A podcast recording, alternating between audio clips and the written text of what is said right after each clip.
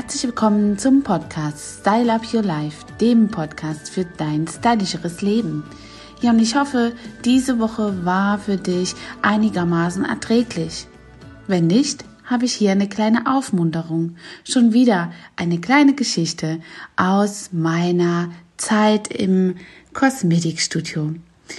Zu Beginn meiner Kosmetikstudio-Karriere habe ich noch nicht so viel Angebot gehabt, aber ich habe schon immer Nagelmodellage und Fußpflege gemacht.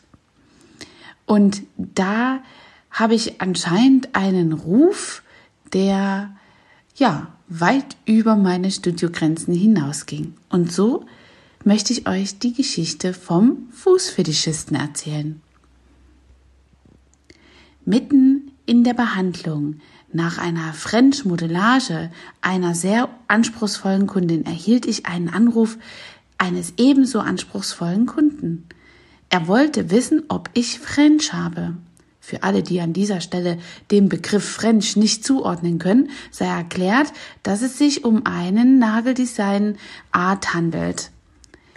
Diese stellt die Betonung der freien Nagelspitze an Nägeln durch weiße Farbe in verschiedenen Abstufungen oder auch ähm, eine andere natürlichere oder peppige Farbgebung an. Das nennt man eben ja French und kann somit die Gleichmäßigkeit am Nagel gestalten.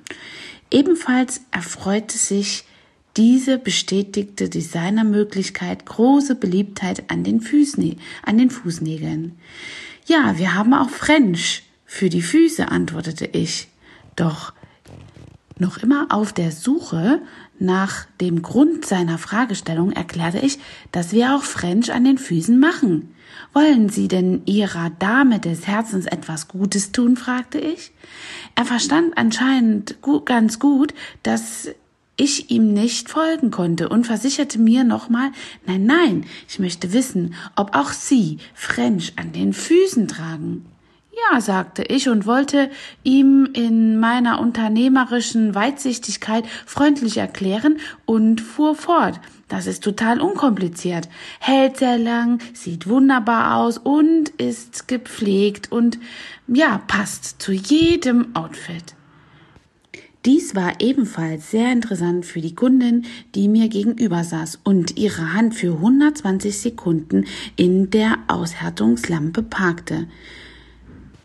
Da ich ihre volle Aufmerksamkeit genoss, konnte ich ihr mit Handzeichen gut verständlich ein Zeichen geben, den Aushärtungsprozess für ihr eigenes French nochmal neu zu starten. In meiner Multitasking Eigenschaft, beiden Kunden gerecht werden zu wollen, wurde dennoch der Anrufer von mir in Kenntnis gesetzt, dass es noch eine Behandlung gab, in der ich mich gerade befinde und deswegen das Telefonat beenden müsste. Wir könnten es ja später fortsetzen, sagte ich zu ihm. Er erklärte sich einverstanden.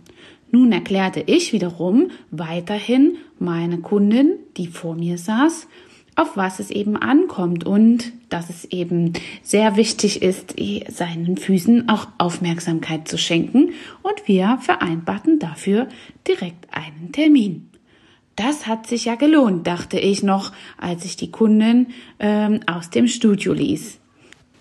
Da klingelte das Telefon, noch bevor ich meinen Arbeitsplatz desinfizieren konnte.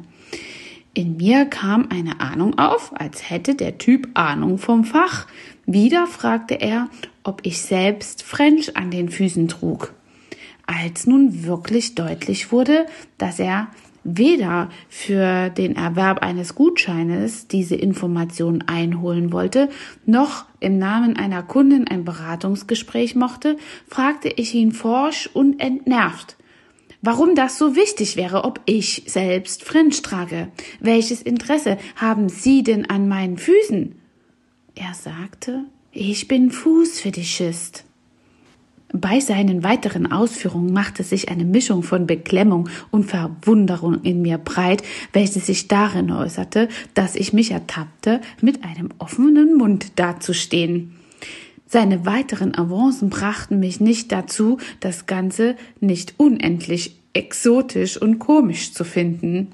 Ich suche Damen, die French Pediküre tragen und ich etwas Spaß mit ihnen haben kann. Da sich ein Hauch von verführerischer Neugier unter den Cocktail meiner Gefühle mischte, fragte ich nach, wie soll dieser Spaß denn wohl aussehen? Er versuchte, seine Stimme besonders sexy klingen zu lassen und säuselte ins Telefon. Wenn ich an ihren Füßen lecken, riechen und küssen darf, wäre mir das 250 Euro wert. Wenn ich mich damit zusätzlich überall streicheln könnte, dann bekommen Sie 450 Euro. Schockiert fasste ich diese Informationen zusammen und dachte, nun wirklich viele finanzielle Spielräume, die man mit äh, einer Fußprostitution haben kann. Zwei, dreimal schluckend trocknete ich meinen vor Verwunderung wässrig gewordenen Mund und lehnte als verantwortungsbewusste Mutter natürlich dankend ab. Leute gibt es, dachte ich. Ich hörte fragend in mich hinein, ob und bei welcher Höhe der Bezahlung ich oder auch jene andere eventuell doch käuflich waren. Lange hatte dieser Gedanke aber keinen Platz, denn ich widmete mich wieder voll und ganz den Pflichten äh, einer Mutter. Job, Kind, Haus, Scheidung.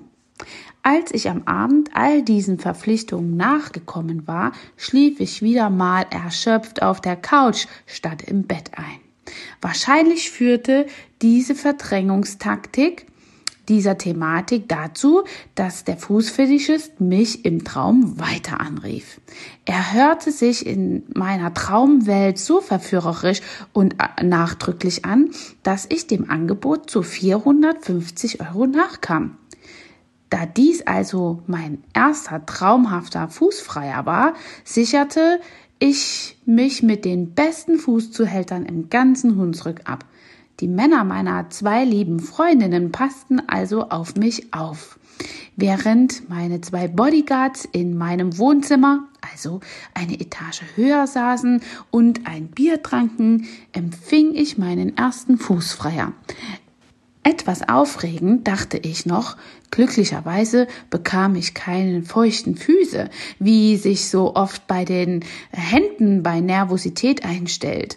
Sofort beim Betreten des Etablissements sank sein Blick auf das Ende meiner Extremitäten. Frisch gecremt, gepudert und besprüht hatte ich diese natürlich dann in in tödliche, aber sehr gut aussehende High Heels verpackt.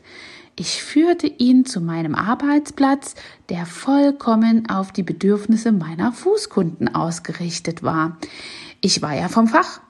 Ich setzte mich in meinem vom Büchenbeurener Fachmarkt erworbenen Stresslesssessel und ließ den Typ gewähren. Mit einem etwas zynischen Unterton sagte ich, Augen schließen, Füße genießen. Ich verfolgte sachlich, wie er sich mit diesem von mir zur Verfügung gestellten Füßen in Stimmung brachte.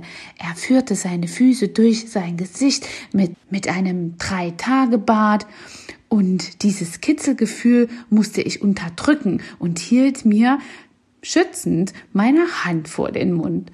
Ich versuchte ihn durch meine Zurückhaltung nicht abzutörnen. Er machte weiter mit seinem Oberkörper, welcher ebenfalls gerade nicht unbehaart war. Wie ein Affe dachte ich noch, ein Termin bei der Heißwachsenthaarung könnte er auch mal vertragen. Die Wege über seinen Körper, die ich streichelnd gefühlt durch meine Füße kennenlernen konnte, wurden einfach nicht kürzer. Immer wieder wurde jeder einzelne Zeh geküsst, geleckt, berochen und geradezu abgeschnüffelt. Wie besprochen, ein Teil des Vertrages hatte ich also schon erfüllt. Als mein Fuß nun zu seinem Bauchbereich geführt wurde, der sehr muskeldefiniert war, war mir klar, ich würde gleich den Grund seiner ausgebeulten Hose kennenlernen. Er öffnete zielstrebig seinen Reißverschluss und benutzte dabei meinen Fuß fast wie eine Hand. Starr und steif ragte nun seine Manneskraft aus der Hose. Er führte auch da meinen Fuß über sein Glied. Jeder einzelne Zeh wurde mit diesem 15 Zentimeter langen, steifen Ding bekannt gemacht. Er fragte, ob er sich auf den Boden legen könnte und dafür die Position aus meinem komfortablen Stuhl gewechselt werden konnte. Drehte ich mich anscheinend dabei im Schlafe um und fiel von der Couch. Da sitzend wurde mir dann nach einigen Sekunden klar, was ich gerade geträumt hatte. Von dieser Vorstellung und, und der Käuflichkeit angeekelt schleppte ich mich ins Bett. Ich verbannte nun endgültig, wie auch schon vor dem Einschlafen geplant, diesen verführerischen, neugierigen Gedanken ins Jenseits meiner Gedanken. Allerdings machte sich in mir die Frage breit, Gibt es solche Fußprostituierten wirklich? Warum macht das ein Mann mit seiner Partnerin nicht? Will man sich vielleicht nicht outen? Kann ich das morgen auch im Studio erzählen? Ich schlief über all diese Fragen wieder ein.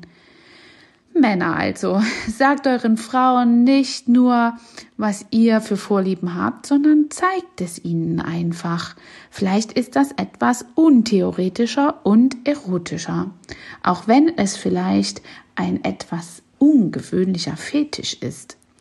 Und an die Frauen in der Runde, Pflegt auf jeden Fall immer eure Füße. Somit tut man sich selbst nicht nur was Gutes und sieht auch schön aus, sondern es gibt sich vielleicht viel öfter mal die Gelegenheit, eine Überraschung mit eurem Partner zu durchleben. Dies blieb in meiner Praxiszeit nicht der einzige Fußfetischist. Dieser scheint es also etwas öfter zu geben und zugegeben. Dieser hier war wirklich ein am Telefon abgewimmelter Fantast, den meine Fantasie weiterentwickelt hat. Aber einige Männer mögen es tatsächlich, die abgetragenen Strumpfhosen ihrer Partnerin vor dem Ausziehen abzuschnüffeln und die Fantasie angeregt zu werden. Und Mädels, Männer sind so einfach lenkbar, selbst mit den Füßen. Das war eine Geschichte, die mir mal widerfahren ist, die ich in meinem Traum weiterentwickelt habe und ja, die das Leben einer Beauty Stylistin widerspiegelt. Eine Geschichte von vielen. Ich hoffe, es hat euch aus diesen Corona-Wahn etwas zum Schmunzeln gebracht und somit wünsche ich euch noch ein stylischeres Leben und freue mich, dass ihr wieder eingeschalten habt. Wenn euch der Podcast gefallen hat, dann freue ich mich ebenso über eine Bewertung und vielleicht habt ihr noch eine Idee, welches Thema oder welche Story euch hier noch gefallen könnte. Bis dahin, eure Angela. Hat dir diese Folge gefallen und du möchtest vielleicht sogar mehr davon? Dann Abonniere den Podcast Style Up Your Life, damit du keine Folge mehr verpasst, um dein stylisches Leben noch stylischer zu machen.